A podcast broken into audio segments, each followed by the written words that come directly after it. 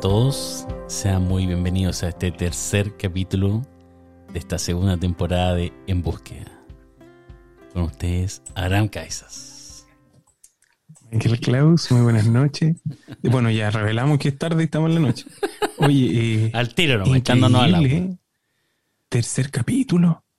Vamos, pero como De avión. corrido, de corrido. Vamos como avión. Y casi hoy día se destruye. Pero aquí estamos. Casi Aquí lo estamos. destruyes, digámoslo así, Ya. casi lo destruyes. Se dan cuenta que siempre me encarga que la gente que va va a a ser el pensar. responsable de todo. Sí. No, pero aquí estamos, aquí estamos. Pero la verdad, Felices. no, la verdad. Felices. Ya, pero se dan cuenta que me están tirando para abajo. ¿Feliz y forrado o al feliz, y forrado esa No, ya versión? no. Ya no, ya Sí, no. ya no, ya no, no, no, ya no no. se puede. No. No, y no le demos cuerda a Michael Klaus porque vamos a terminar hablando cualquier cosa. ¿eh? ¿Cómo estamos, Esteban Sí, Pacheco? verdad. Bien, bien, Bien. Acá disfrutando de las bondades del norte. Norteando, anda norteando, norteando. Norteando, norteando. ¿A quién se le decía norteando? ¿Por qué me suena? No sé. no sé. Disfrutando de las bondades del norte. Fui a visitar el otro día a un- una persona que se bautizó hace poco, que trabaja en un parronal. Ya terminó toda la, la cosecha y tenía unos naranjos, así que me, me dio, me regaló un- una tineta de estas de pintura, las grandes, pero llena de naranja. Rica la naranja. Yo pensé que iba a decir terminamos curados ahí tomándonos unos vinitos. No. Aunque me dio harta uva, hicimos harto juguito, está bueno, Eso. pero no. Oye, hablando en norte, más al norte tenemos aquí a don Juan Cristóbal Olivares. ¿Cómo está don Juan Cristóbal? ¿Qué tal? Buenas. Eso. Contento de estar aquí. Un poco tarde, ya- pero estábamos esperando a Abraham. Qué bueno que, qué bueno que llegue. Abraham, estoy silenciado. No, está Está muteado. silenciado, Abraham. Está muteado. No, no sé si es necesario, no sé si es necesario seguir hablando ya que he recibido bullying. Yo dije, el Juan que iba a ser el único que me va a proteger y me va a justificar. No, ni con justificativo médico de la mamá pasaba, la comunicación en la libreta pasaba piola. Yo no esperé que iban a sacarme esto, como son, como son. Así nomás. Y Michael Klaus, no sé si la gente sabe que Michael se llama Michael Klaus porque nunca lo. No, Claro. claro. Se saluda. Nunca se Nadie, saluda. nadie le da la bienvenida a Michael Klaus. Eso. Gracias Juan Cristóbal por recordarse. de mí. Después, después de dos temporadas y ahí re- se acordaron que yo me llamo Michael Klaus. Bienvenido, Michael. ¿Cómo, cómo te sientes? ¿Cómo va todo? Gracias, gracias. Bien. Oye, Juan, y Javier no se quiso conectar de nuevo hoy día. ¿eh? Estamos esperando a Javier. Queremos que Javier se conecte. no A su micrófono nuevo. Y Javier, te extrañamos, te extrañamos. Un día podríamos conectarse William Lee también, ¿eh? como en los viejos tiempos. Es cosa, es, es cosa de, de- de invitarlos nomás, ¿ah? Es cosa de invitarlos. Eso. Bueno, pero a Jabón hay que invitarlo o, o él es parte de la cuestión permanentemente. Hay que Es invitarlo que igual. yo creo que ahí hay que recordarles, recordarles que, que está a disposición aquí el espacio. Yo creo que pero cuando hagamos el vivo. Eso. ¡Ah! se viene el vivo, se viene el vivo. Oye, podrían. o sea, yo creo Es que la el gente debiese pedir a Javier que lo decimos. Sí, no. Pero Javier, de, eh, la gente si quiere ver a Javier Catalán aquí, que nos escriba. Que nos escriba ahí en las redes sociales. Eh, total, él no las va a responder, así que no se es un hombre muy ocupado, es un hombre muy ocupado, entonces yo creo que no tiene tiempo. Mucho viaje. Mucho viaje. Sí. Mucho, Mucho viático pensé que proyecto. Mucho viático pensé que mucho, mucho viaje, mucho viático, mucho todo. Un hombre ocupado, un hombre ocupado. Bueno, si nos reclama por los comentarios, significa que escucha el podcast. Si no nos reclama, ya ni siquiera escucha. Oye, este tercer capítulo que lo, que lo comentamos eh, del vivo, yo eh, y lo otro que lo habíamos conversado por interno, pero yo creo que deberíamos proponerlo públicamente, hacer un vivo va a de, de preguntas y respuestas. amarremos el tiro. ¿Por qué, ¿Por qué Juan Cristóbal Olivares está agarrando las mismas mañas de Michael Klaus? No, pero mira, somos cuatro personas, como de los cuatro no va a salir una respuesta. Oye, Al menos un no sé, po, ¿cierto? Es al menos pues, Sí, no sé, siempre no podemos sé, decir Sí, no no sé. sé, no sé, no sé. siempre es una respuesta válida. Totalmente de acuerdo. Oye, Vamos ya a te- investigarlo. Vamos a investigarlo fecha. y, y le damos la respuesta fecha. después. No, conectamos al Este- tiro, conectemos al tiro en vivo. Encendámoslo, no sé cómo se hace. Se transmite ahora directo a. YouTube. Y el que está, está. Así no. Nadie nos hace Y yo preguntas. creo que no, debe haber alguno del trasnoche. ¿eh? O está escuchando la Vivo Vivo o nos escucha a nosotros en el trasnoche. Deberíamos, deberíais sacarlo por Instagram para ver ahí al tiro empieza a ver quién se Si hay alguien. Ah, ¿Y cómo se no hace sé eso? hacer eso. Eso es- No sé hacer eso. Eso es que creo que ya se pone difícil la cosa. ¿Quién maneja el Instagram de Javier Catalán. Jabón. Jabón. No, no, no. ¿Es usted, no? No, no, yo estoy, yo estoy de ahí un poquito más detrás, pero yo no manejo tanto las redes. No, no sé si estoy habilitado para hacer todo ese tipo de. El otro día Arán. Cabeza, solo le voy a decir que Arán Cabeza empezó a responder con otra cuenta los comentarios que la gente no hacía a- en Oh, búsqueda y respondía con otra. Así como que. Nada que se le cruzaron las cuentas. Se me cruzaron las. Es que recibo ahí una platita por ahí. Tiene como, esas 20, cosas, tiene, po. tiene como 20 cuentas en su celular. Sí, pero pasó piola. Además, fue, fue una, una de nuestras auditoras fieles. Una de nuestras auditoras fieles. Yo estoy casi seguro que lo hizo a propósito, como para para llevar tráfico para allá. Así como. Hacer el puente. Claro, la gente dice, uy, No, ¿cómo son no, los no. mismos? Son los mismos. A ver, a ver. Ah. Ay. Ah, sí, no me fijé en eso. Sí, hizo la ¿Quién- jugada. pero ¿quién, ¿quién iba a sumar a quién? No sé, ahora quizás nos neteamos en cero nomás. No, no, no. no y, y nuestra auditora, nuestra auditora fiel, Nisi Ramírez, sí, ella estaba atenta y escribió su comentario, sus opiniones.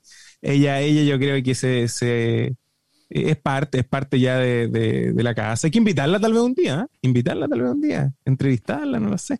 Por de pronto que se conecte en el vivo, ¿cierto? Ahí para que Oh, nos, nos ahí está, ahí está. No, pongámosle fecha al vivo. Ah, Ay, eh, Juan Cri quiere puro eso, amarrar la ya, cuestión. me gustó, me gustó. El otro miércoles, ¿no?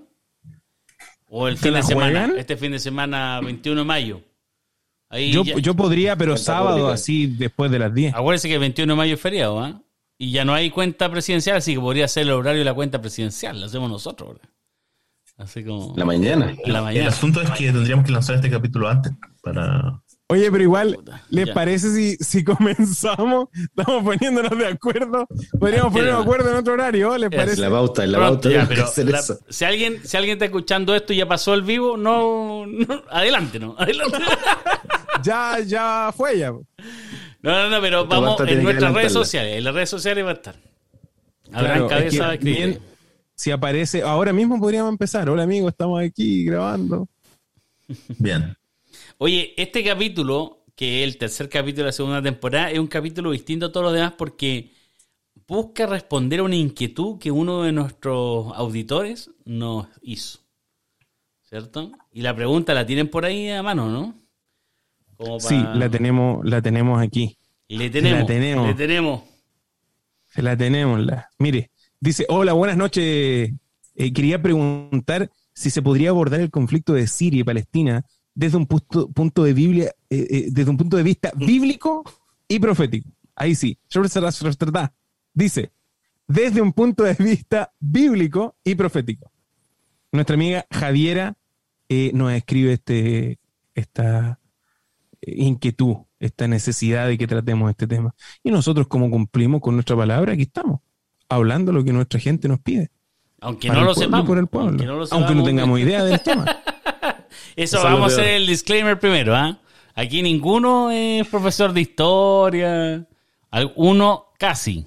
¿o no? Casi nomás. Uno Yo soy casi. el maestro de los casi. Es el casi casi. Soldador soy, soldador soy, eso sí, eso no me lo quita, no me lo quita. Ash. Al, ar- al arco.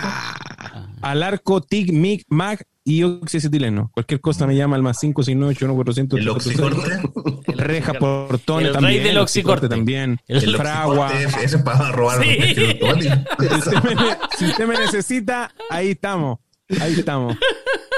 Todo tipo de trabajos. Todo tipo de trabajo. Si yo no juzgo, es lo que usted va a andar haciendo, yo no juzgo. Usted, A mí, me, a mí llega la caja y yo la abro nomás. Esa es sí, la a mí me llega, y usted verá si adentro hay algo, es cosa suya. Yo, usted me paga por el corte nomás. Y, y- y no respondo si se queman los billetes. Eh, no, no, no. Rejas, portones, protecciones, chapa, lo que quiera. El chapa la móvil. Habrán el chapa cabezas. Que- Hoy yo tengo una, una imagen soldando. Ya, por favor. ya, ya, ya, ya. Proyectela, Miren, la gente- ¿La proyectela. Proyectela, proyectela. ¿La muestro o no la muestro? Sí, sí, sí, sí, sí. Don, don Esteban No, Pacheco, mejor por que favor. no, Yo mejor que tengo, no. tengo material. de También, Esteban también. Que después se Ya venga, empezamos, se venga, sí, se venga. ya empezamos. Sí, tenemos. Ya empezamos con la amenaza. material de Esteban. Ya No, empezamos con la no. amenaza. Abraham, la venganza no es buena. En el, en el en vivo, ya, en el en vivo, en el en vivo compartimos material. En el en vivo compartimos material. Oye, ya, pero vamos a poder responder algo de esa pregunta que nos hace Javiera o no. ¿De dónde viene esta cuestión? Así como hoy día hemos visto las noticias que está la escoba realmente, ¿no? Se ve que, hay un recrudecimiento de la, de la violencia entre eh, territorios palestinos y el Estado de Israel, ¿no? No sé si lo han visto. Yo, hoy allá eh, se ve eso en la noticia ya, Juan Cristóbal, ¿no? Sí, eh, harto, mucho, hay mucha cobertura mm, del conflicto. Eh, en general, por ser Estados Unidos aliado de, de Israel, se le da harta importancia a, esa noticia. Em, ¿Y cómo, cómo se que- aborda ya en general? ¿Qué, qué- o solo informativo nomás? Perdimos Juan él Cristóbal. es solo informativo. Eh, ¿me, me- sí? ¿Estoy? Ahí sí, ahí sí, ahí Sí, voy. sí, sí, estás, sí estás, sí estás. Ya. En general, si es solo informativo, eh, la mayoría de los medios eh, informan sobre los ataques de, de ambos eh, de ambos lados. Hay algunos que están más proclives a, a apoyar a Israel, los medios que son más de, de derecha y otros medios más eh, proclives al lado eh, palestino, por ejemplo el Jazeera, que está acá en Estados Unidos también. Eh, pero en general es informativo sobre el conflicto en general. Eh, no sé, yo creo que deberíamos partir como con el contexto, ¿no? El contexto, contexto geográfico, o sea, el problema en particular. Yo sobre Siria no, la verdad es que yo tampoco sé mucho, pero, pero sí eh, a lo mejor podríamos hablar sobre, el, sobre Israel y Palestina, de dónde están ubicados, quiénes, por quiénes están rodeados, cómo, cómo llegaron a ser Israel y Palestina, etcétera. Eh, no sé si quieren que comparta la... Sí, dale, por dale. favor, dale. por favor, Juan Cristóbal, usted tiene que puro educarnos en este momento. Aquí venimos todos a aprender. En la escuela No, del, del que Lo- llaman JC. Igual Al vamos a, dicen, vamos a tratar eh, de, de explicar lo que vamos a ver en pantalla para la gente que nos escucha en Spotify. ¿eh? Al JC que le dicen. Es un poco complicado explicarlo en- solo en audio, por eso yo pensaba que era mucho mejor verlo en, en el mapa. ¿Me avisan si están viendo el, el mapa? Sí, se, se ve, se ve el mapa. Estamos viendo el mapa de Israel en Google Maps, además. Sí. Así que lo- cualquier persona la puede buscar y colocar ahí. Tenemos en, en Google Maps Israel al medio, que es eh, este sector. Está Jordania a la dere- al, al este. Dice que mi, mi internet no está muy buena, pero me avisan si se ve bien, ¿ya? Se ve. ¿Sí? Solo que Se ve. sí, sí, se ve. Jordania al este, al, al oeste está, el- está Egipto y aquí está el Cairo. ¿Sí? Sí, sí. Sí, ¿Sí? sí, ¿Vamos sí. bien? sí. Ok. Al norte está el Líbano. Ustedes del Líbano recordarán los versículos. Y a la- al noroeste está eh, Siria, que es esto. Perfecto. ¿Ok? Entonces, em, acá se ven los dos territorios palestinos principales, que son eh, la franja, de, de hecho si la marcamos, ver la franja de Gaza, que es toda este, eh, esta franja, que es muy pequeña, y eh, a la- al este de Israel está, entre Israel y Jordania, está lo que se conoce como la eh, en inglés es West Bank, que es como la ribera occidental, y en español es Cisjordania, que es todo este espacio este. Ahora se llama ribera occidental porque está al este de Israel, pero está al oeste del, eh, del río Jordán, que separa, eh, separa mm, eh, Cisjordania de Jordania. Perfecto. Dos estos dos territorios se conocen como los territorios palestinos. Y mm, hay algunas diferencias entre ellos. Por ejemplo, el, el Cisjordania tiende a ser una población católica, mientras en los territorios eh, de Gaza eh, la población es musulmana. Y, y al medio está Israel. De hecho, ustedes pueden ver que se habla también de Jerusalén del este y del oeste, porque Jerusalén misma está separada. Entonces tenemos al este, eh, al, al este de Jerusalén es territorio palestino, al oeste de Jerusalén eh, es Israel. Em, de hecho, la misma ciudad, mm, podemos ver que la ciudad está, mm, esta es la ciudad antigua de Jerusalén, la que está amurallada. Eh, La ciudad hecho, antigua la que está en Palestina. En el territorio palestino, antigua Cisjordania.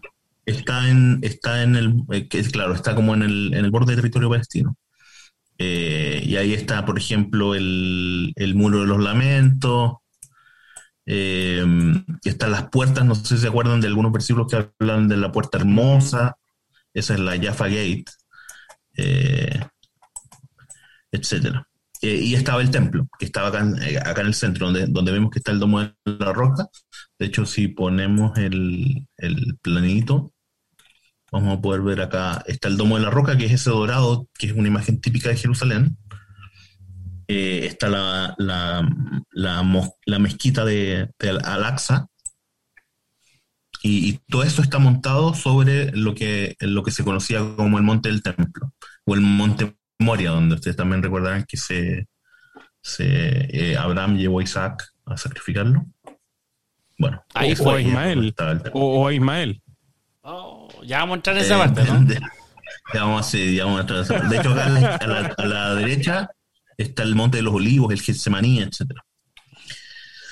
Ese es, ese es como el contexto general. Ahora, ¿cómo se llegó a esto? El, el año 48, cuando terminó la Segunda Guerra Mundial, eh, esto era territorio eh, dominado por el Imperio Británico. Y eh, por un requerimiento de grupos sionistas, o sea, es decir, grupos que querían que Israel tuviera su propio territorio, se dividió este territorio en, en- en las partes que conocemos. De hecho, por aquí hay un mapita. Deja ver si está. Bueno, esto es previo al. Esto durante el mandato eh, británico. Transjordania, dice Y- una parte. ¿no? Sí, Transjordania es lo que después fue Jordania. Ujú. Y, y Palestina es, es lo que se dividió en Israel y territorios palestinos. Eh, entonces aquí estaba la franja de Gaza, que al, al oeste de Palestina y al este estaba Cisjordania. Y eh, aquí lo podemos ver bien. Eh, este fue el, el plan que tenía la, las Naciones Unidas para Palestina. Estaba el Estado judío, que es está al centro. De hecho, el nombre Israel se lo pusieron ellos mismos después. Estaba el Estado árabe, que después se convirtió en, en lo que nosotros conocemos como territorios palestinos. Eh, y bueno, Jerusalén estaba dentro de, de territorios palestinos, pero se consideraba como una ciudad internacional. Después hubieron varias guerras entre medio. Entonces, hubieron varias arremetidas. eh, yo no, no me las sé todas de memoria, pero está la guerra del 67, la guerra de los seis días. eh, Israel y Egipto, eh, en algún momento Israel tomó parte de Egipto, después se devolvió. Y, este, es- y llegamos al final a lo que es hoy día, ¿no? Que está Israel, Gaza y Cisjordania. Eh, Israel logró crear un Estado. La idea original era que cada uno de los dos lados tuviera un Estado eh, totalmente funcional. Israel, Israel logró crear el Estado de Israel y, en los territorios palestinos se, mm, se consideran territorios porque están gobernados por la Autoridad Nacional Palestina, pero, mm, pero no es un Estado tal cual, eh, no tiene que ser eh, todas las funcionalidades de Fuerza Armada, etc. Eh, y eso da pie a que hayan grupos como Hamas, por ejemplo, que son grupos armados, pero que están casi en la marginalidad de la política y, mm, y te- tienen poder de fuego, pero eh, eh, no son considerados como un ejército de, de Palestina. Ese es el resumen inicial. No sé si quieres comentar ahí. La, la contextualización. Bueno, si usted quiere ganar un viaje para estos territorios, por favor, comparte este podcast con otros amigos. Y oye, qué interesante esta cuestión. Aquí hay mucha, hay mucha política más que religión, ¿no? O política derivada de la religión. Es interesante porque el, lo que muestra Juan, que por ejemplo, que esto también. La repartija ya fue medio raro, ¿no? Cuando, cuando, cuando el, el Imperio Británico entrega esa parte, no es tan Sí. así como tan obvia. Uno esperaría que corten el territorio así la mitad nomás. Línea recta.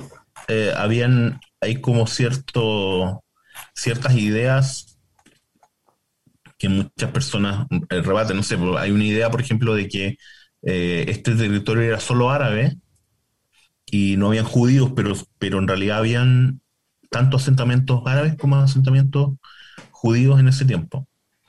Eh, y la verdad es que lo que yo no sé es cuál, cuál es la lógica de la, De la de división. Porque Mm. igual es extraño el, la forma. ¿cierto? De, Mm.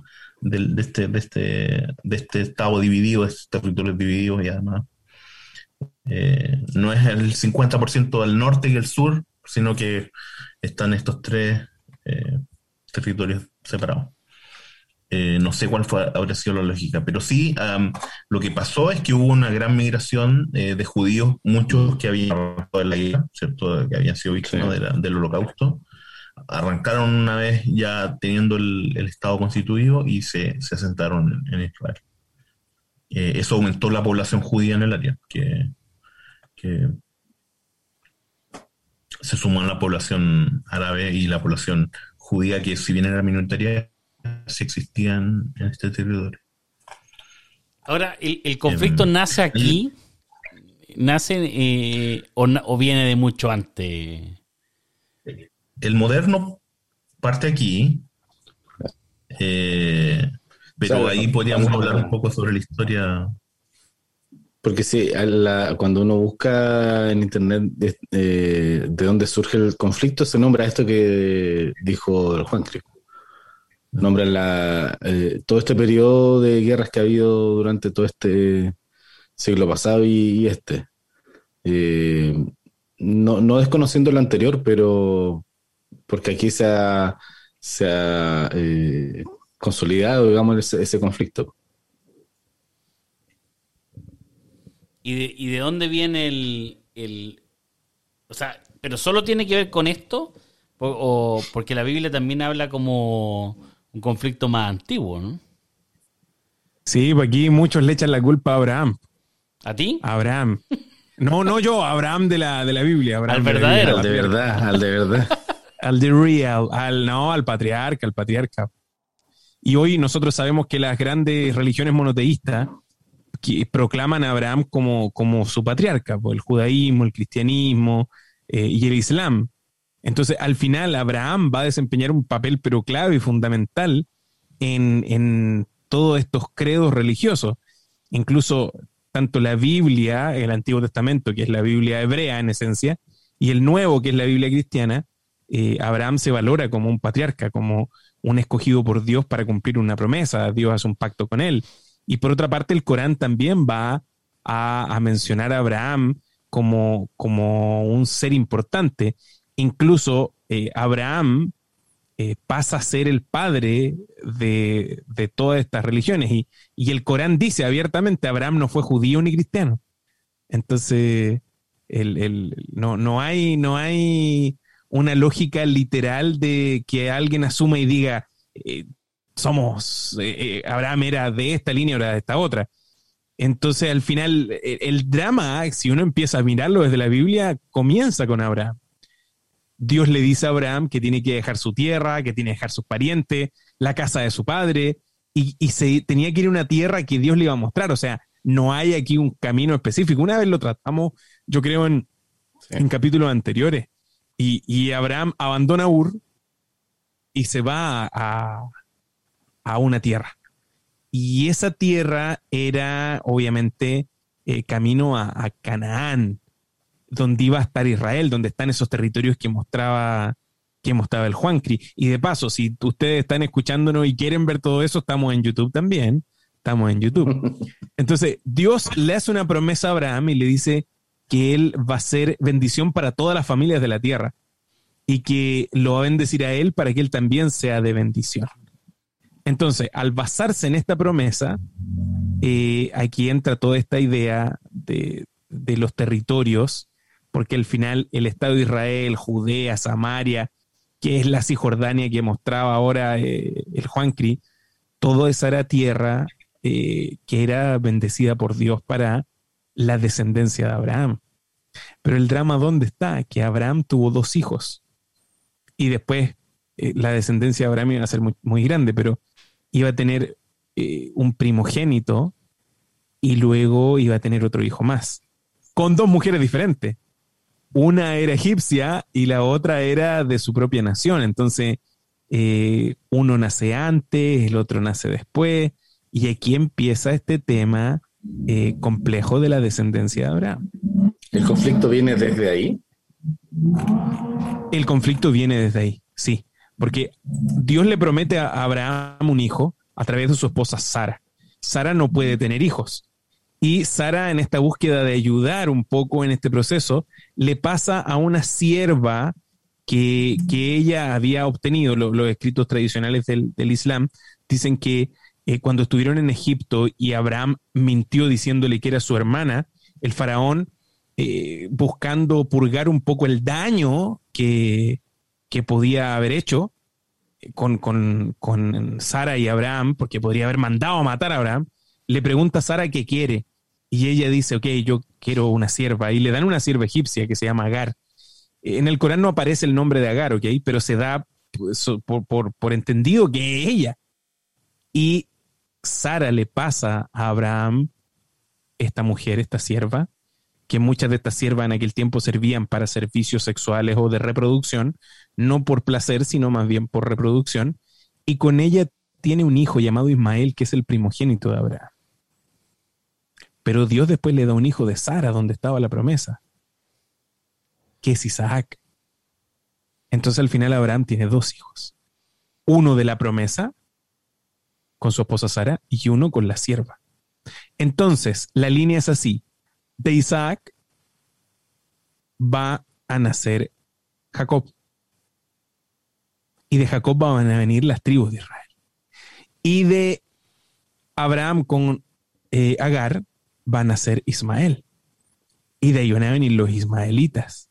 Y de los ismaelitas van a ser Mohamed, que es el profeta del Islam. Por lo tanto, en una parte de la Biblia, que si quieren después podemos verlo, eh, es expulsado Ismael y su madre. Pero Dios promete bendición para, para Ismael.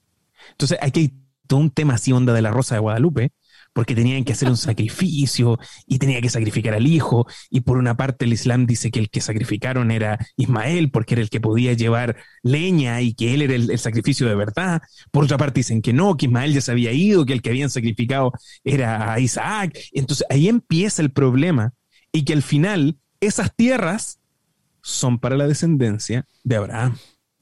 Y le corresponden más a Ismael que a Isaac, porque Ismael es el primogénito, por ser mm. el primogénito.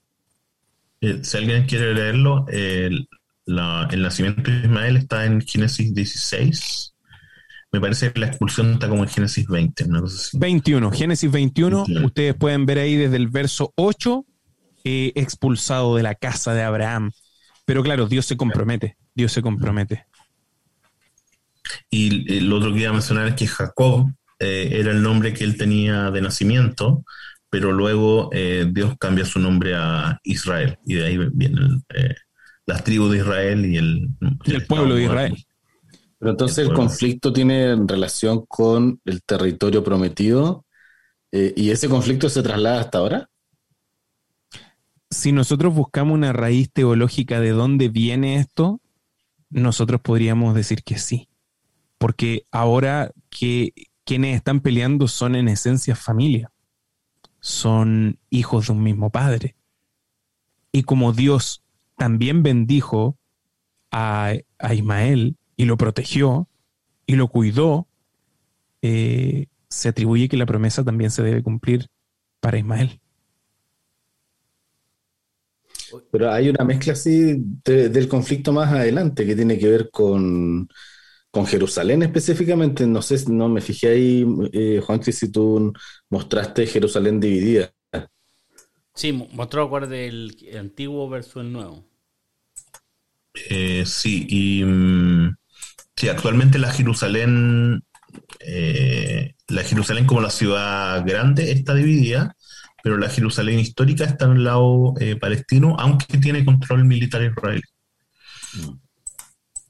Pero ¿por qué esa división? ¿Por qué no se entrega una, la ciudad a uno, a uno completamente a Israel o a Palestina? me da la impresión de, que la en el de la ONU está como marcada como ciudad internacional, pero probablemente en algunas de las de las guerras fue Israel que tomó el control de, militar, por lo menos, de, Jerusalén. Pero, pero esa ciudad tiene importancia para los para los judíos, los cristianos y los eh, musulmanes. Sí. El, eh, de hecho, en, la, en, la, Jerusalén antigua está dividida en cuatro barrios. El barrio cristiano, el barrio judío el barrio, no sé si se llama el barrio musulmán, por lo menos el, el barrio árabe, y em, el barrio, eh, se me olvidó. Eh, hay un barrio, hay un barrio más. Mm. Em, y ahí conviven, eh, tenemos mezquitas, hay iglesias y hay sinagogas. Y, y el, y, el, el, sector principal fue entregado, eh, el, el, control militar alrededor está por Israel, pero está controlado por eh, los musulmanes, que es lo que nosotros llamamos el monte del templo, eh, que es donde yo les mostraba que estaba la, la, mezquita Al-Aqsa y está la cúpula de, de, la roca, que es donde, donde los musulmanes creen que eh, Muhammad ascendió al cielo. Eh, Pero ahí mismo está el, muro de los lamentos, ¿no? El muro de los lamentos es uno de los muros que, que contiene como esa explanada donde estaba el templo. Entonces, los judíos lo consideran como un lugar sagrado porque es el muro que está más cerca del lugar santísimo.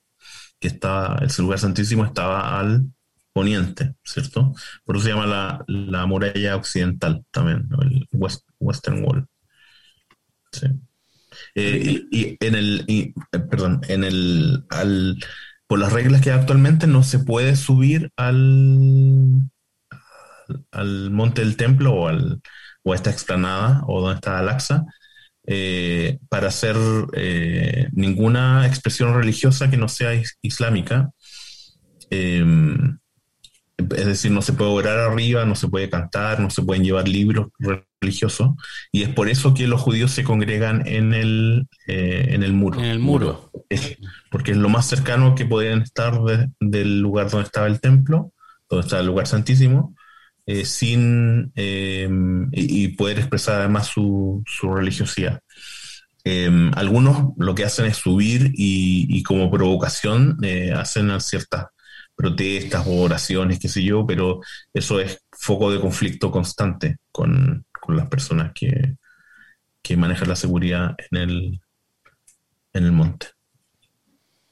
Lo, lo, interesante es que aquí hay todo un devenir histórico, todo un devenir histórico, porque hay años, años, años de historia y, aproximadamente como en el, en el 1270 antes de Cristo, eh, estas tribus de Israel conquistan parcialmente este territorio de Canaán bajo esta lógica de la promesa y se hace una repartición de los territorios. Entonces, eh, constantemente ellos eran atacados por filisteos, por eh, otras tribus, samaritanos, otros pueblos fenicios que habían en, el Líbano.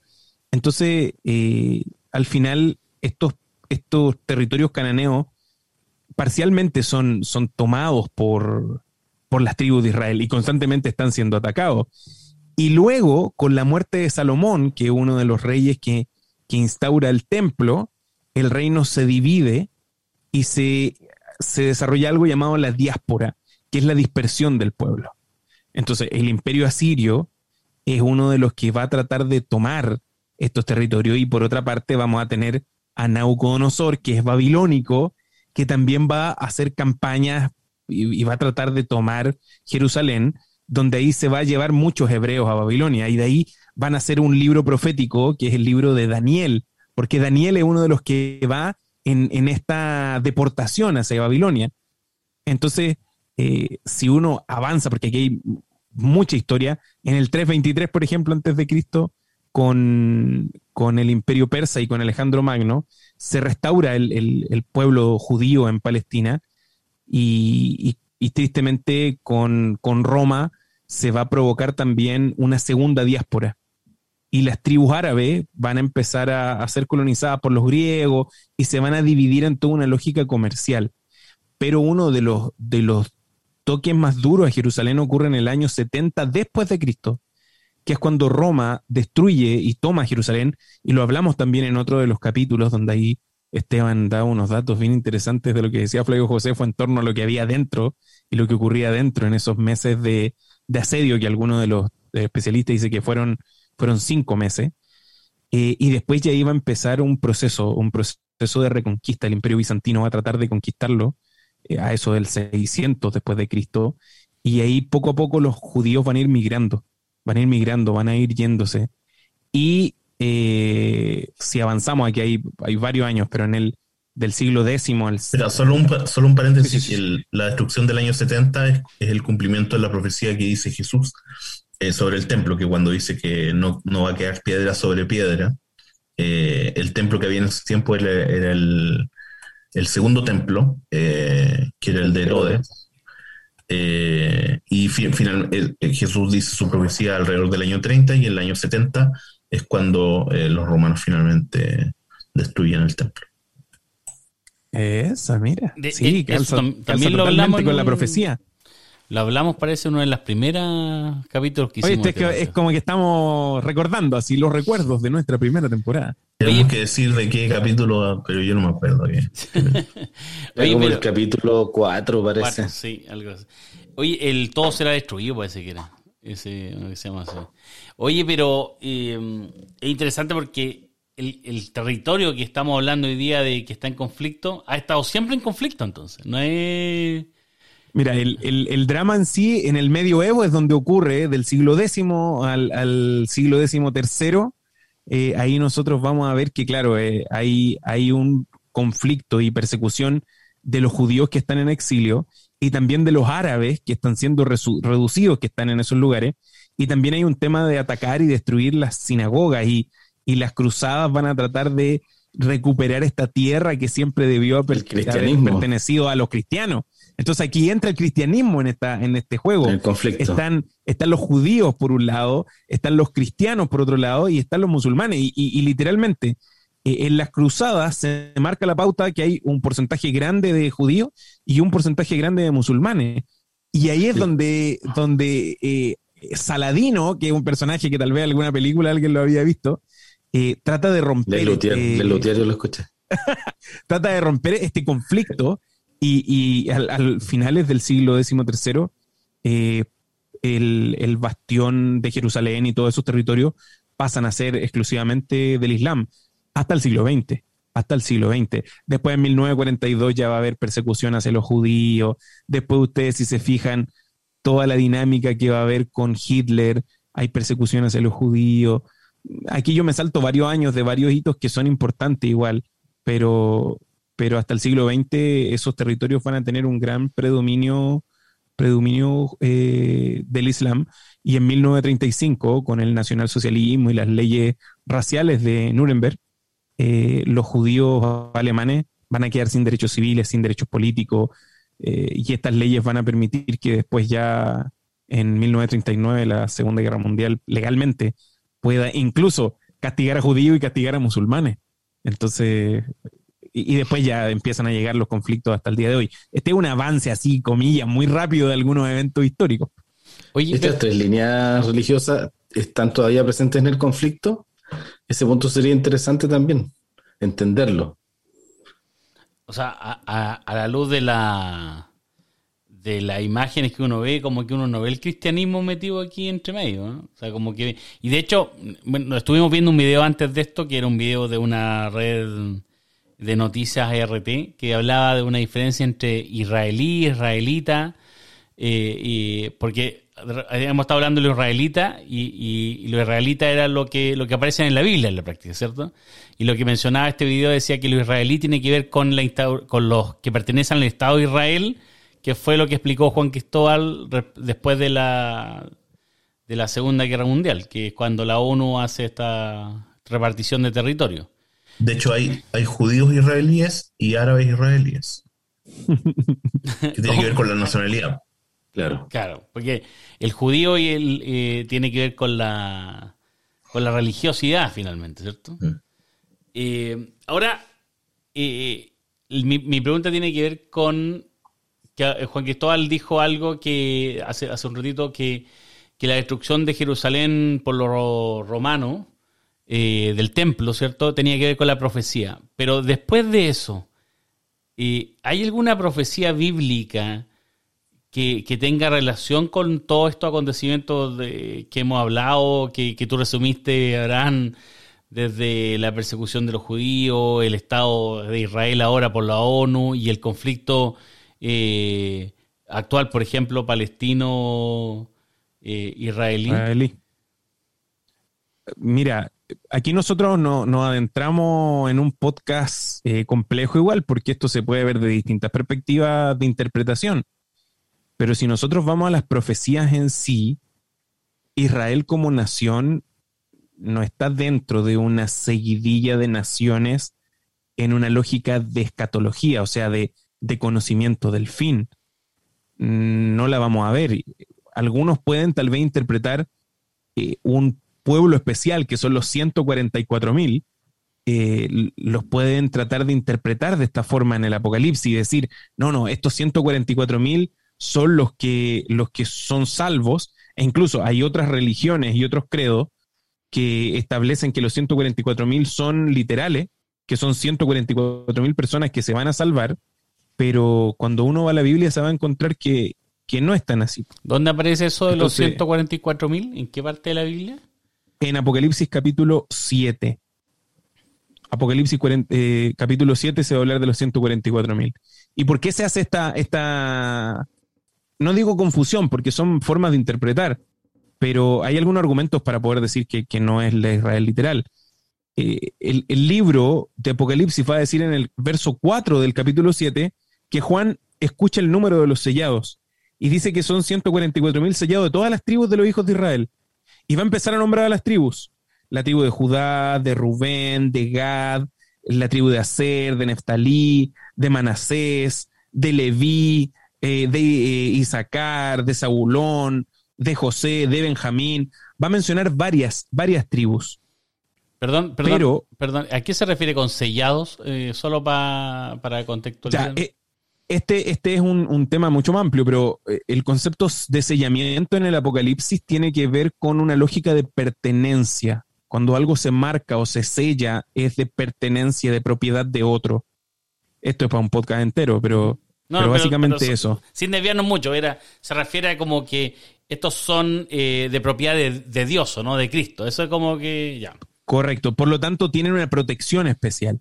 Tienen una protección especial. Pero ¿cuál es el problema con estos 144 mil? Que nosotros vamos a encontrar distintas listas de las tribus.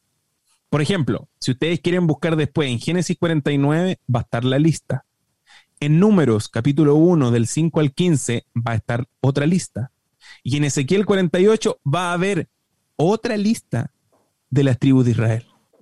¿De, las 12 tribus? ¿De, las 12 tribus, sí, van a ver, y con distintos, distintos nombres. Mm. Por ejemplo, en la de Apocalipsis hay dos tribus que no eh, aparecen. Hay dos tribus que no aparecen y que en la otra sí van a aparecer. Los cabezas y, los pachecos. La tribu de los cabezas y la tribu de los pachecos. Los Olivar y los Klaus. No, hay dos, hay dos. Que es la tribu de Dan y la tribu de Efraín. Y que sí son tribus de Israel. Entonces, este es el primer argumento de por qué no aparecen estas dos tribus. Y estas tribus no aparecen porque el Antiguo Testamento va a mostrar y va a decir que estas tribus fueron, fueron traicioneras con Dios y con sus hermanos. Y que ellos eran como serpientes, como víboras, y que mordieron a los talones de los otros. Entonces, estas dos tribus quedan fuera, ya no son parte como del pueblo porque traicionaron a sus propios hermanos. Y eso usted lo puede encontrar en el mismo Génesis 49, capítulo 17. Pero se agregan las tribus, eh, la tribu de Manasés, que es un hijo eh, de José. Y que en esencia es un hijo que no es de Jacob.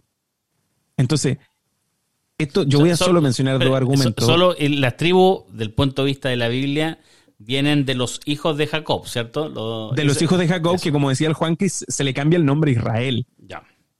Entonces, hoy el primer argumento es que las doce tribus no existen, porque hubo un, problema en el pueblo de Israel donde se, divide el reino del, del, norte y del sur, y el reino del norte queda con diez tribus que se pierden, que desaparecen. Y va a quedar la tribu de Judá y va a quedar la tribu de, de Leví. Entonces, muchas otras tribus van a desaparecer, no van a estar. Entonces, hoy las tribus como tales no existen. Y el segundo argumento es que se agrega la tribu de Manasés. Y la tribu de e-, Manasés este argumento, es, un hijo de José. Este argumento, Abraham, eh, me parece que te saltaste esa parte. ¿Qué, es lo que explica que, que estos 144 mil no son eh, de, la, de Israel? Justamente yo quería llegar a eso. Estos dos argumentos, entre muchos otros, muestran que no se está hablando en el Apocalipsis de un, de un Israel literal, sino que se habla de un Israel fiel al pacto que se había hecho con ellos. Entonces al final se descartan las tribus que no fueron fieles. Por ende, estos son solo dos argumentos. Hay otros cambios en las listas de las tribus donde no se van a ver algunos de los personajes. Entonces uno dice, oye, ¿por qué sacaron a este? ¿Por qué sacaron a este otro? Todos esos, esos, esos nombres que no aparecen en las tribus de Israel en el Apocalipsis, todos tienen una dinámica y una lógica de por qué no aparecen. Pero claro, la conclusión final, porque este es verdad, puede ser un cuarto capítulo, solo hablar de los 144 mil, este, este, estos argumentos nos llevan a spoilar el capítulo 4, que estas, estos 144 mil son, son simbólicos no hay literalidad en ellos, por ende no podría haber eh, una relación directa con el pueblo de Israel. ¿Qué, relación tiene directamente esto que tú estás explicando con el conflicto que hay ahora? Yo delante preguntaba si estaban presentes en el conflicto hoy, se mantenían las tres líneas religiosas, eh, el cristianismo, el, islam y, el judaísmo. Eh, y, en la pauta nosotros eh, conversábamos si eh, que por qué Estados Unidos apoyaba a Israel. ¿Qué, qué, cuál es la razón? ¿Qué motivación tiene Estados Unidos para apoyar a, a, Israel? Y tiene relación con esta profecía, ¿no? Ah, no sé, maestro, ahí yo creo que nos estamos metiendo la pata de los caballos. que no tengo nada que ver con los Estados Unidos. Yo preguntémosle al Juan Cris. Bueno, el... en Estados Unidos yo creo que tiene varias razones para apoyar a, Israel. Eh, la primera es una razón económica, son, son dos países que intercambian mucha tecnología. Eh, en Israel existen muchas compañías tecnológicas, están presentes muchas compañías tecnológicas de Estados Unidos. Eh, pero también tiene que ver con un asunto de que en, Estados Unidos está, eh, si no me equivoco, está la colonia eh, judía más grande del mundo, más que en Israel, de hecho. Eh, eso, por supuesto, tiene cierta influencia sobre las decisiones que toma el gobierno. y finalmente, yo creo que es una de las razones principales es por la influencia de muchas denominaciones protestantes que tienen una interpretación eh, específica sobre esas, estas profecías. Y, la interpretación es que Israel tiene que existir como país. Entonces ellos vieron el nacimiento de Israel en, 1948 como una señal profética. Y eh, tienen razones eh, religiosas para poder para apoyar a Israel como país.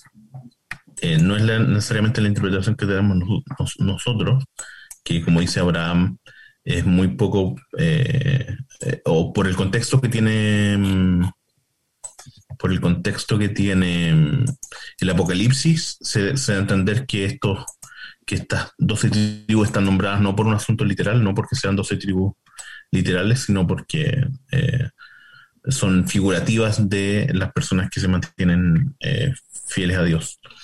Y, mm, pero en todo caso eso pasa mucho, pasa también en grupos que son eh, religiosos en Israel y son antisionistas o grupos que son religiosos en Israel y son sionistas. Y la mayoría de esas veces tienen que, o la mayoría de, esas, de esos apoyos tienen que ver con su interpretación profética.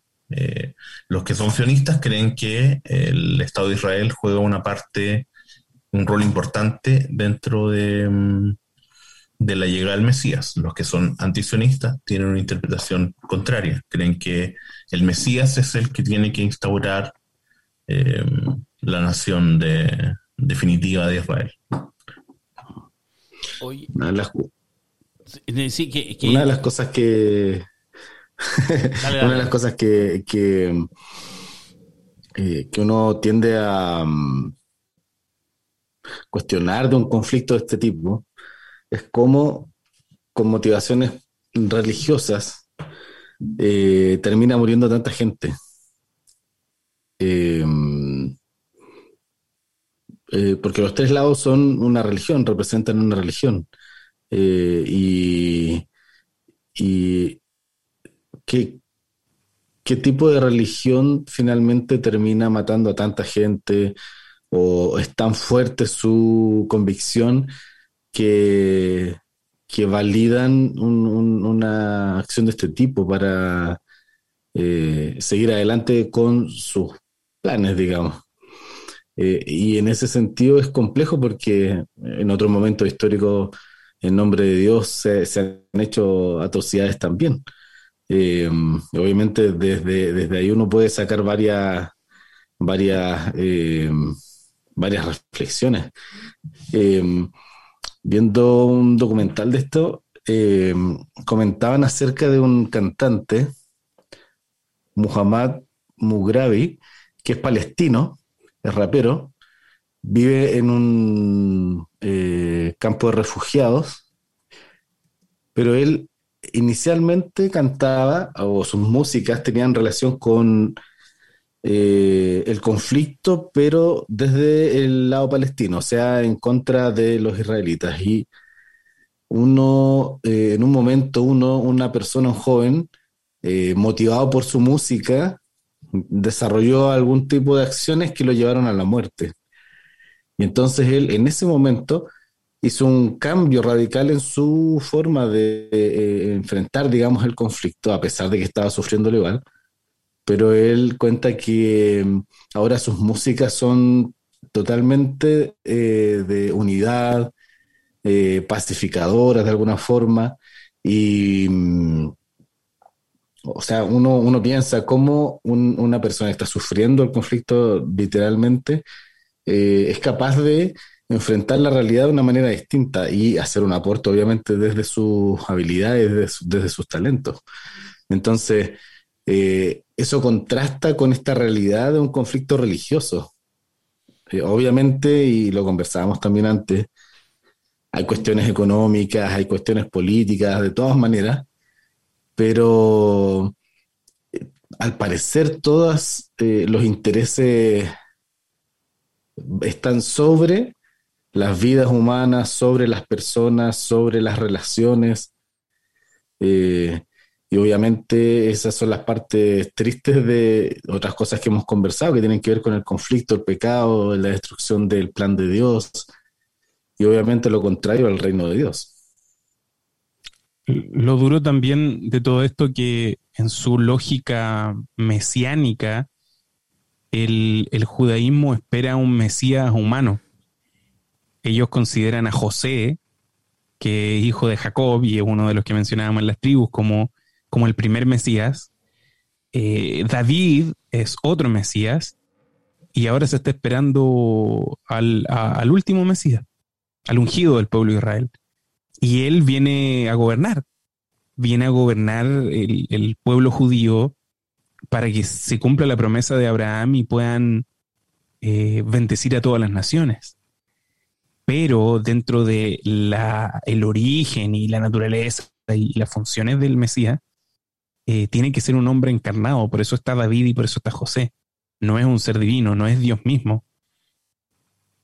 Por lo tanto, eh, Jesús en esencia no cumple este rol de Mesías, porque el Mesías que se está esperando en la actualidad es un Mesías que venga a reconstruir el templo. Y para poder reconstruir el templo tiene que tener todo el posicionamiento y la palestra política y todos los territorios en paz. Territorios que bien mostrado el Juancri que no están hoy bajo el dominio de Israel. Por eso se llega hasta el muro. Y para que el Israel se vuelva a restaurar y sea una gran nación, este Mesías tiene que nacer. O tal vez ya nació y está creciendo. Y tiene que restaurar el templo. Entonces, Jesucristo, que para el cristianismo es el Mesías, para el judaísmo no.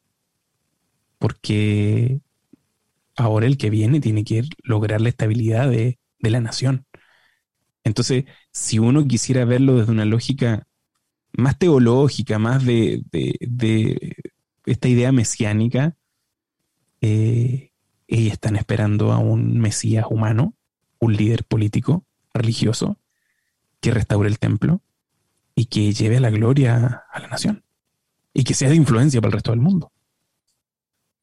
Yo, yo pensaba, estaba tratando como de ordenar un poco mi idea en mi cabeza, porque yo decía, eh, ¿cómo podemos llegar cuando uno cree en algo a buscar y acomodar las cosas, no importando nada, para poder validar lo que uno cree, para poder llegar a lo que uno cree. Eh, quizá voy a ser medio tajante o medio taxativo lo que te, voy pero, pero un poco hablando de lo que decía Juan Cristóbal, por ejemplo, decía, eh, igual está esta, esta creencia de que el Estado tiene que estar, lo que decía Abraham, de que, de que el Mesías tiene que venir y por eso tiene que estar el Estado, y quizás por eso eh, hay, esta necesidad de que el Estado de Israel hoy día exista, que, que veamos desde el punto de vista de la, de la profecía bíblica como lo entendemos nosotros, que no tiene nada que ver el Estado de Israel de ahora con los israelitas de antes, pero para ellos que sí sienten que el Mesías no ha llegado, el Estado de Israel es clave, ¿cierto? Esta es como la lógica. Entonces, y estamos dispuestos a apoyar el Estado de Israel eh, políticamente, económicamente, a través de un aliado como Estados Unidos, con tal de que se cumpla una profecía que probablemente nunca se va a cumplir, si es que la profecía como nosotros la entendemos es la correcta. Pero el deseo de que se cumpla hace que se cree un Estado, hace que se soporte este Estado, hace que se, se, invada y se perpetúe una guerra eh, que también tiene un origen eh, de diferencias bíblicas en, hace mucho tiempo atrás, pero que se termina perpetuando por la necesidad de creer que, que esto tiene que pasar. Entonces es como un, medio como un argumento eh, medio, circular casi. Se vuelve al inicio ahí porque eh, en esta lógica, si es que se quiere hacer cumplir la profecía que se entiende, invirtiendo todo, tal como tú lo estás describiendo, uno vuelve a la historia de Abraham cuando quiso ayudar al cumplimiento de la promesa mm. de tener un hijo, un descendiente. Entonces, como se vuelve a... Al inicio. Claro, en el caso de que fuesen las motivaciones religiosas, obviamente eh, lo que conduce todo esto, pero claro, pues es impactante, digamos, en la reflexión eh, visualizar eso, cómo uno finalmente se olvida de que Dios es el que tiene que guiar la historia de, quienes le creen. Dios es el que debería conducir, eh, si es que es una profecía, Dios es el que tiene que conducir la historia hasta que llegue hasta allá. Obviamente cada uno de nosotros dentro de la profecía cumplimos el rol de acuerdo a lo que comprendemos en la profecía, pero es Dios eh, el que va conduciendo la historia de, su pueblo. De hecho, lo que tú dices, por ejemplo, de cuando Abraham eh, con su esposa tratan de ayudar a Dios en el cumplimiento de la profecía, eh, uno, claro, dice, quizás solo espiritual, pero igual hay una necesidad de poder, de sentirse validado. Probablemente la esposa decía, oye, pero si el Señor nos prometió esto y dejamos todo atrás abandonado, eh, como que se mezcla, yo creo, la voluntad con el poder, con las ganas, con... Yo me imagino también el caso de Judas, por ejemplo. Que Judas también como que lo, vimos en los capítulos anteriores, que Judas igual trató de... No, lo vimos en otro podcast, de eh, un podcast amigo que hicimos, con, con, la mismo, con los mismos apellidos. Piloteando, sí, piloteando, pero con los mismos apellidos, pero no las mismas personas. Eh, y los mismos lazos, lazos, de, pariente. Sí, eh, en ese podcast conversamos de que Judas igual como que trataba de dar un poquito de, de hacer cumplir la profecía. Entonces, eh, Judas, mismo eh, Abraham, y como que siempre están las ganas de, de que se me prometió algo o, o, creo que es mejor por el lado que yo creo, o como la falta de confianza en Dios probablemente. Como no, no necesariamente creer en lo que Dios dice y lo que decía Esteban es verdad. O sea, dejar a Dios al control como que uno trata de meterse en la, en la cuestión.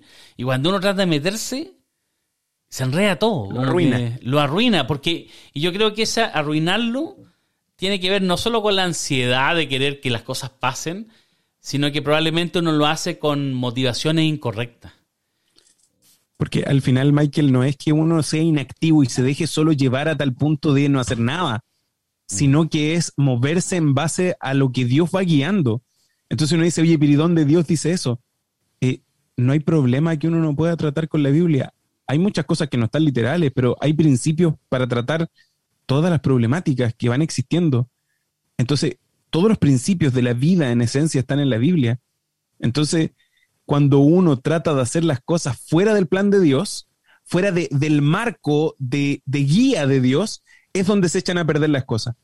Porque al final Abraham no se sale, comillas, del plan, sino que se sale del marco que Dios había establecido para el plan.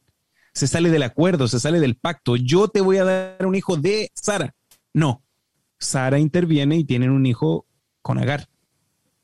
No, tranquilo, uno de ustedes me tiene que traicionar sí, podía haber sido cualquiera, pero no, Judas teniendo la intención de que él restaurara el reino, porque esta lógica del Mesías humano mm. eh, es judía desde el tiempo de los fariseos, eh, claro, ellos querían la libertad ahora.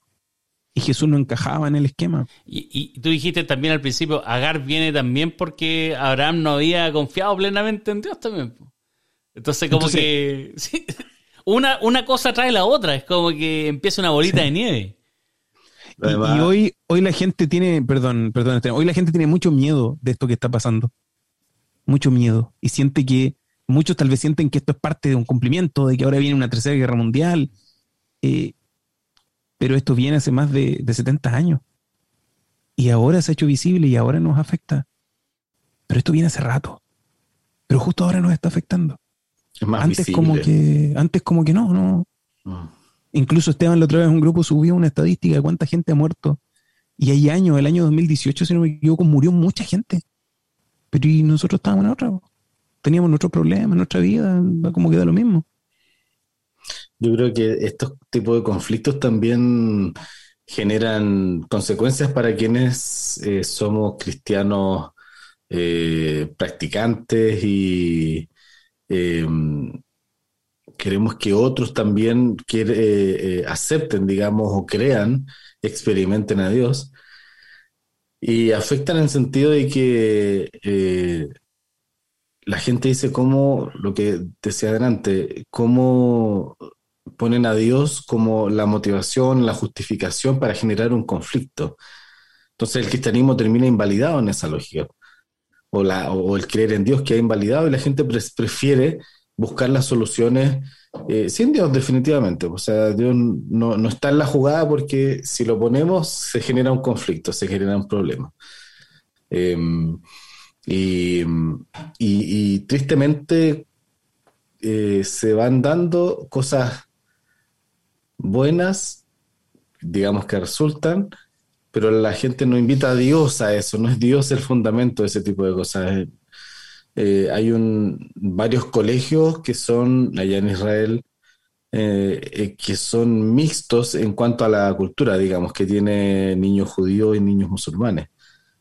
Y ellos ahí permiten que ellos hablen en sus idiomas y, y se genere esa compartir la cultura, pero no hay un énfasis en mm, lo religioso ni tampoco en el conflicto. Entonces ellos conviven y obviamente educan a esos niños en una realidad de distintas culturas que no necesitan eh, mm. estar en un conflicto.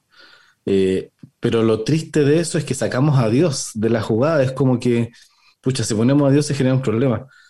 Obviamente los, seres humanos somos los que hacemos eso, no, no es Dios. Y ahí está lo triste de eso. Eh, por eso también hay, hay, un elemento que nosotros tenemos que ser conscientes de esos conflictos, si bien uno los puede aplicar también a cuestiones menores. ¿Cuántos de, de nosotros o cuántas personas dicen, no, yo no hablo de religión con, con mi familia porque se, nos ponemos a pelear? Se genera un drama, claro. Claro. Entonces, mm, es triste, digamos, darnos cuenta de que no somos capaces de manejar ese tipo de situaciones cuando podrían ser una bendición, el, estar eh, compartiendo verdaderamente la, la, esencia y los principios de esto. Hoy este ha sido un, capítulo distinto, yo creo, que a todos los otros que hemos tocado. ¿eh? Primero nos reímos mucho porque obviamente hay un conflicto aquí, hay gente que está sufriendo gente que está muriendo y, de y uno podría tener o no eh, cercanía, a veces los medios te, hacen ser más cercano a un lado u otro, y yo creo que, que nosotros como cristianos somos llamados a, a, estar con aquel que sufre y da lo mismo del lugar que sea. Yo creo que eso es, es clave. A veces yo veo, por ejemplo, cosas que y dice, oye, oremos por, qué sé yo, por Israel. Y otros dice, ¿y por qué no podemos orar también por los palestinos, cierto? Ahora la pregunta que me hago también es si, si basta con solo orar.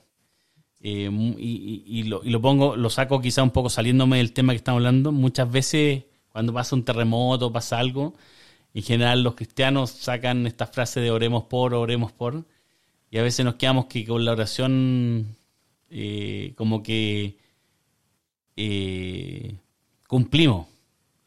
Y, yo creo que como cristianos somos llamados primero que todo a predicar el amor de Dios. Y, ese amor de Dios debe ser independiente de las personas que tengamos al frente, independiente de si, creemos que son o no lo que están haciendo lo correcto o no. Yo creo que aquí hay un desafío que tenemos como cristianos y, es no dejarnos llevar a veces por, eh, las masas o por, por, o por la tendencia, sino que a ver cómo hubiese mirado Cristo estas cosas. Quizás es difícil que podamos hacer algo desde lejos, ¿cierto? En un conflicto político que lleva tantos años. Pero quizás podemos hacer algo como hablaban ustedes a veces en conflictos mucho más pequeños. Que, que no somos capaces de conversar en una familia acerca de algún tema o no somos capaces de conversar con nuestro amigo o no somos capaces de conversar con nuestros vecinos. Hoy día Chile también ha vivido una jornada de, eh, democrática de, voto y ha pasado como una especie de terremoto político. Y, a veces este tipo de cosas llevan también a odiosidades. Yo creo que como cristianos, ya sea como en un conflicto tan grande como el israelí-palestino o, un posible conflicto en redes sociales acerca de algún tema político, debemos actuar de la misma manera. Yo creo que ahí hay un desafío a cómo, a cómo comportarnos y a cómo esperar, eh, a tratar de llegar a Cristo a otras personas. No sé si tienen algo más que decir, chicos, algo que agregar para ir cerrando. No sé si habremos eh, dado respuesta a Javiera en su, en su solicitud. Pero si no, no importa porque no vamos a hacer otro capítulo esto. era, muy, muy, complejo este tema. denso, salió denso este capítulo. ¿eh? Ojalá que haya gente que todavía no esté escuchando. que llegue al final. Yo creo que una de las cosas que, que, a mí por lo menos me hace reflexionar es que Cristo habló del reino de Dios, el verdadero reino de Dios. Habló de, de personas que estaban dispuestas a entregar el corazón, el, gobierno de Dios sobre ellos. Em, y hoy, la, si nosotros permitiéramos que Dios gobernara nuestros corazones, las realidades serían muy distintas. las vidas serían muy distintas, el mundo sería muy distinto. Hoy día peleamos por un montón de cosas, eh, el cambio climático, eh, un montón de conflictos que hay. Eh, y finalmente, si Dios gobernara nuestros corazones, las cosas serían totalmente distintas. Y para mí esa es una reflexión importante. Eh, los tres están, digo los tres, porque pongo a Estados Unidos ahí también, pues Estados Unidos, Israel y, Palestina, peleando por, por el reino, eh, un reino terrenal, cuando en realidad el reino más importante es el reino de Dios. Y, y creo que nosotros tenemos que luchar por eso también. El reino que no solo va a ser un territorio, sino que hoy mismo nosotros podemos empezar a vivir esa experiencia. Mm, Gracias, Esteban. Abraham. Sí, solo referenciar dos textos bíblicos. El primero en Jeremías 29, 11. que Lo, más de una vez lo, lo he mencionado, pero aquí nosotros vemos las pretensiones de Dios para la humanidad. Dice así el libro de Jeremías. Porque yo sé los pensamientos, dice Jehová, que tengo acerca de vosotros. Pensamientos de paz y no de mal, para daros el fin que esperáis. Si nosotros analizamos esto, nos damos cuenta que la pretensión y el corazón de Dios apunta a esto. Él no quiere guerra. Él no quiere que nación y naciones se peleen. Para Dios los territorios, las banderas y, y los límites demuestran el carácter egoísta del ser humano. Nosotros mismos ponemos barreras y ponemos fronteras desde nuestros prejuicios, desde nuestros miedos, tal vez porque no hablamos las situaciones, como bien decían ustedes. Pero aquí está claro que no es pretensión de Dios. O sea, yo hago un llamado a los amigos y amigas que nos están escuchando a que estén tranquilos. Esto es parte de las malas decisiones del ser humano. Dios no quiere esto. Que Dios permita cosas no significa que Él las quiera. Él permite muchas cosas porque nosotros somos capaces de decidir y decidimos súper mal. Pero por otra parte, el libro de Gálatas, en el capítulo 3, verso 28, dice que ya no hay judío ni griego, no hay esclavo ni libre, no hay varón ni mujer, porque todos vosotros sois uno en Cristo Jesús. Por lo tanto, esto va más allá de solo una nación. Esto va con lo que decía Esteban. Esto tiene que ver con el reino de Dios. Y el reino de Dios no está bajo una bandera, un estandarte. No está bajo un gobierno terrenal. El reino de Dios es para todos. No hay frontera, no hay bandera. Y tú y yo podemos ser parte de ese reino. Gracias, Abraham. Tú y yo podemos ser parte de este reino. Juan Cristóbal, ¿algo para, para cerrar? Eh, no, creo que los teólogos ya, Ya hablaron. ya hablaron. Oye, eh, recuerden que si eh, nos estaban escuchando por Spotify y, y les quedó alguna duda respecto a los planos y los mapas que mostró Juan Cristóbal, pueden encontrarnos en YouTube eh, y ver esa parte al menos, si es, que, si es que tienen dudas. Bueno, también lo pueden googlear, pusimos ahí, explicamos lo que estaba haciendo Juan Cristóbal, pero desde ya los dejamos invitados a compartir también este video de YouTube. Y también, si alguno de ustedes tiene alguna necesidad eh, espiritual, física, material, o también tiene algunas ganas de estudiar la Biblia o tiene algunas dudas bíblicas, nos puede contactar a nuestras redes sociales, escribir un correo a contacto arroba en escribirnos también por Instagram, por Facebook, en los comentarios de YouTube. Eh, y, y si necesitan una Biblia, nos pueden pedir una Biblia eh, gratuitamente, nosotros se la haremos llegar. Y mm, bueno, y, y compartan esto, ojalá que pueda servirle a ustedes, que le pueda servir a otros amigos, eh, familiares, que ustedes puedan considerar que estos capítulos de este podcast puede ser. Nosotros lo hacemos solo con la intención de mm, compartir un poquitito el amor de Cristo y, y lo que Él ha hecho por nosotros. Así que desde ya les dejamos invitado al próximo, al cuarto capítulo, y les vamos a avisar por redes sociales del, del en vivo, ¿no? El en vivo se Eso, viene. eso. El en vivo se viene. Hagan preguntas fáciles, sí, porque imagínense, una de estas preguntas salió una hora, un cuarto y llevamos ya hablando. Así que hagan preguntas fáciles en el en vivo, porque si no, no, no vamos a terminar nunca. Hacer una vigilia, en vivo vigilia. Gracias, Javiera, por, por la pregunta. Los demás personas que pueden quieren que tomemos algún tema también nos pueden comentar. Eh, Ya, ya tenemos algunos comentarios, tenemos algunos. Y ¿Quieren tenemos hablar ahí- ahí del, del don de lengua, de la fe, del caminar con Dios, de la experiencia espiritual. Hay varios temas interesantes. ¿eh? Hay varios temas. Libertad religiosa. Oh, ahí empezamos ya con problemas, ¿no? Está muteado Esteban, está muteado Esteban Pacheco. Decía que ese, no, ese de la libertad religiosa no lo vi en las opciones que, que Ah, mandaron. Ahora estoy probando yo aquí. Oye, gracias por compartir con nosotros. Gracias, Esteban. Gracias, Abraham. Gracias, Juan Cristóbal. Gracias a todos los que nos escuchan. Y, y coméntenos para seguir adelante. Ojalá que les pueda servir. Que Dios los bendiga. Chao. Un abrazo. Chao, chao.